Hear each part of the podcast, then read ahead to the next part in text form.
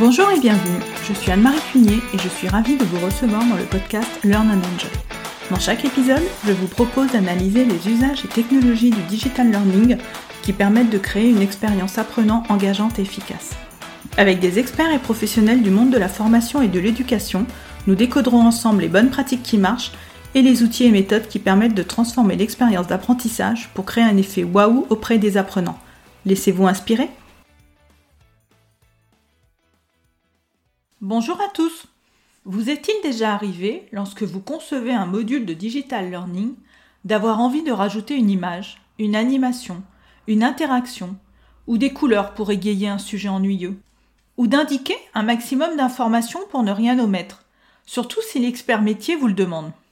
Vous pensez sans doute bien faire, mais attention, car selon les recherches de Richard Meyer, les informations superflues peuvent avoir un impact négatif sur l'apprentissage de vos apprenants.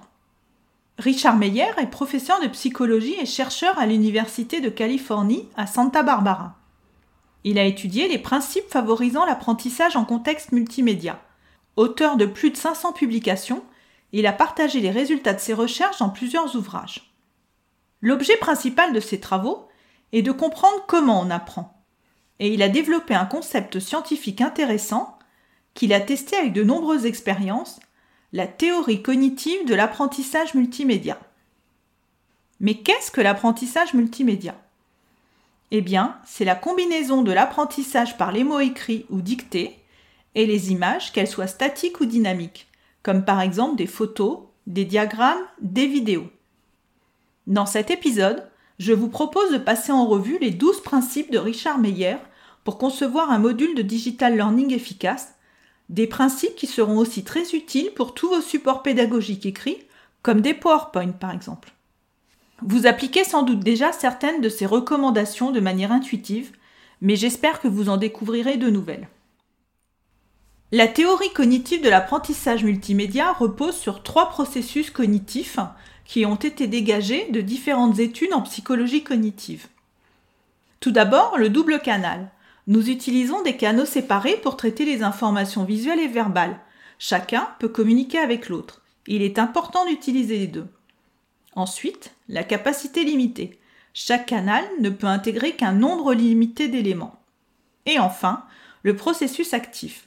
Il y a apprentissage seulement lorsque l'apprenant est acteur de celui-ci c'est-à-dire qu'il va sélectionner l'information importante, l'organiser et l'intégrer.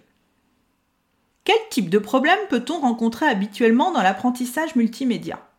Tout d'abord, une surcharge dans les processus extrinsèques, c'est-à-dire la présence d'éléments ne servant pas à l'apprentissage.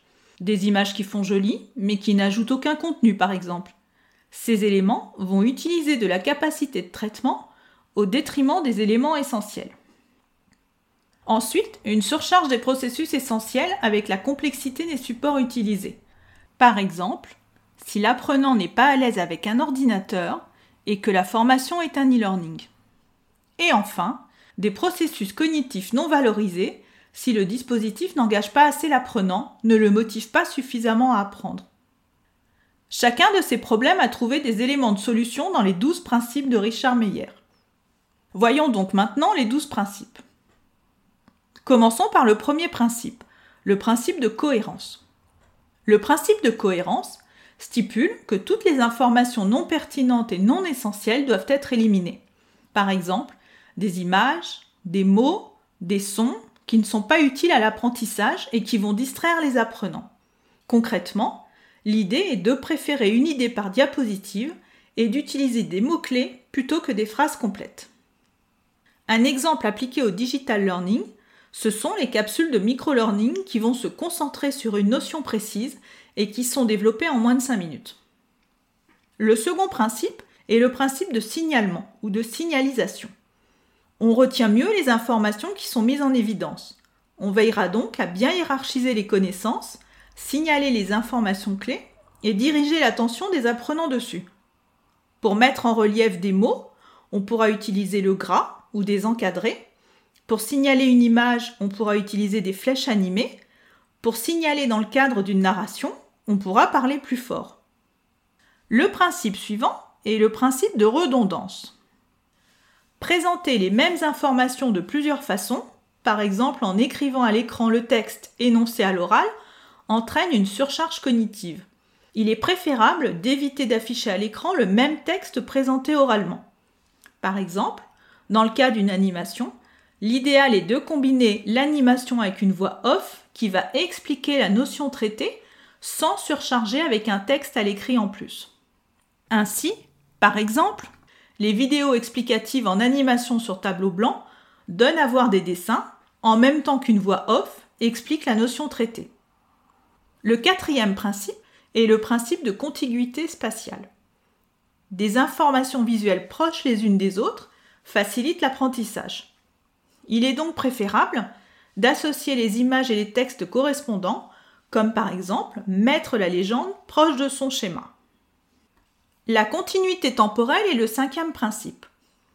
Comme pour la proximité spatiale, la mémorisation de l'apprenant est plus grande lorsque l'information visuelle est synchronisée avec le discours, lorsque les mots et les images correspondants sont présentés ensemble plutôt que l'un après l'autre. Par exemple, synchronisez bien vos animations visuelles avec les voix off correspondantes ou l'apparition des diapos en fonction du discours. Le principe suivant est le principe de segmentation. Ce principe stipule que les apprenants apprennent mieux lorsque le contenu pédagogique est bien segmenté, c'est-à-dire découpé en plusieurs petites séquences plutôt qu'en un gros bloc indigeste. Cela permet de ne pas surcharger la mémoire de travail de l'apprenant. Par exemple, il vaut mieux donc privilégier 6 vidéos de 3 minutes plutôt qu'une seule vidéo de 18 minutes. On en revient au micro-learning. S'il s'agit de présentation, on peut également les segmenter et permettre de contrôler le rythme de défilement de la présentation avec des boutons suivants et précédents et la possibilité de mettre en pause. Le septième principe est le principe de pré-entraînement. Selon ce principe de pré-entraînement, il vaut mieux déjà diffuser aux apprenants des informations clés préalables à la séquence d'apprentissage principale pour qu'ils se familiarisent avec les termes et les caractéristiques des concepts principaux. Ceci leur permet de s'échauffer et de déjà établir des connexions neuronales essentielles à l'acquisition de nouvelles connaissances. Pour cela, vous pouvez par exemple proposer un sondage, un brainstorming, une diapo avec quelques questions. Nous arrivons à présent au huitième principe, le principe de modalité. Ce principe nous indique que pour éviter la saturation des canaux visuels, il est préférable de présenter un visuel, un schéma ou une animation avec un commentaire audio plutôt qu'écrit. L'oral va soutenir le visuel. On retrouve un peu ici le principe de redondance. Passons maintenant au neuvième principe, le principe d'intégration multimédia. Afin de favoriser un apprentissage plus efficace et un meilleur traitement de l'information, privilégiez la combinaison de mots et d'éléments visuels dans vos présentations et documents. Un texte illustré avec des images favorisera plus l'apprentissage plutôt qu'un texte avec des mots seuls. Bien sûr, les images doivent apporter un éclairage à l'information et ne pas la surcharger inutilement. Le dixième principe est le principe de personnalisation. Ce principe indique que l'on apprend mieux lorsque les mots sont présentés dans un style conversationnel plutôt que formel. Cela permet une meilleure mémorisation. Cela veut dire concrètement que pour les narrations des capsules multimédia, il vaut mieux utiliser un langage verbal plutôt qu'un langage littéraire. Raconter une histoire ou illustrer par un exemple vécu aura aussi un bien meilleur impact qu'énoncer une théorie. Nous arrivons à présent aux deux derniers principes de Meyer qui sont plutôt des recommandations. Le onzième principe est le principe de la voix. Ce principe nous dit que nous apprenons mieux avec une voix humaine plutôt qu'avec une voix de synthèse générée par un ordinateur.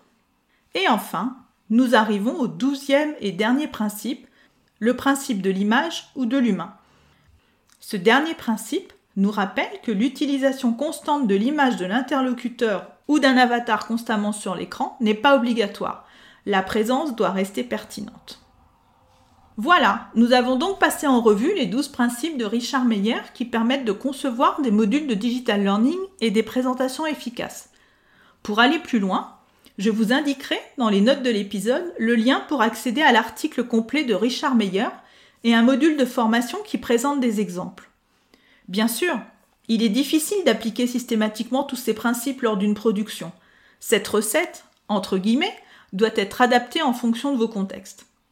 L'important à retenir de cette théorie, c'est que pour que le multimédia soit un outil efficace d'apprentissage, son contenu doit être présenté d'une façon adaptée au fonctionnement du cerveau humain.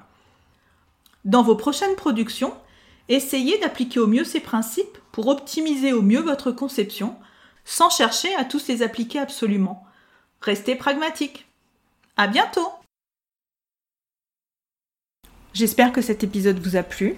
Si vous aimez le podcast Learn and Enjoy et si vous avez envie de me soutenir, de m'aider à faire connaître ce podcast, la meilleure façon, c'est de me laisser une note 5 étoiles sur Apple Podcast ou un petit commentaire.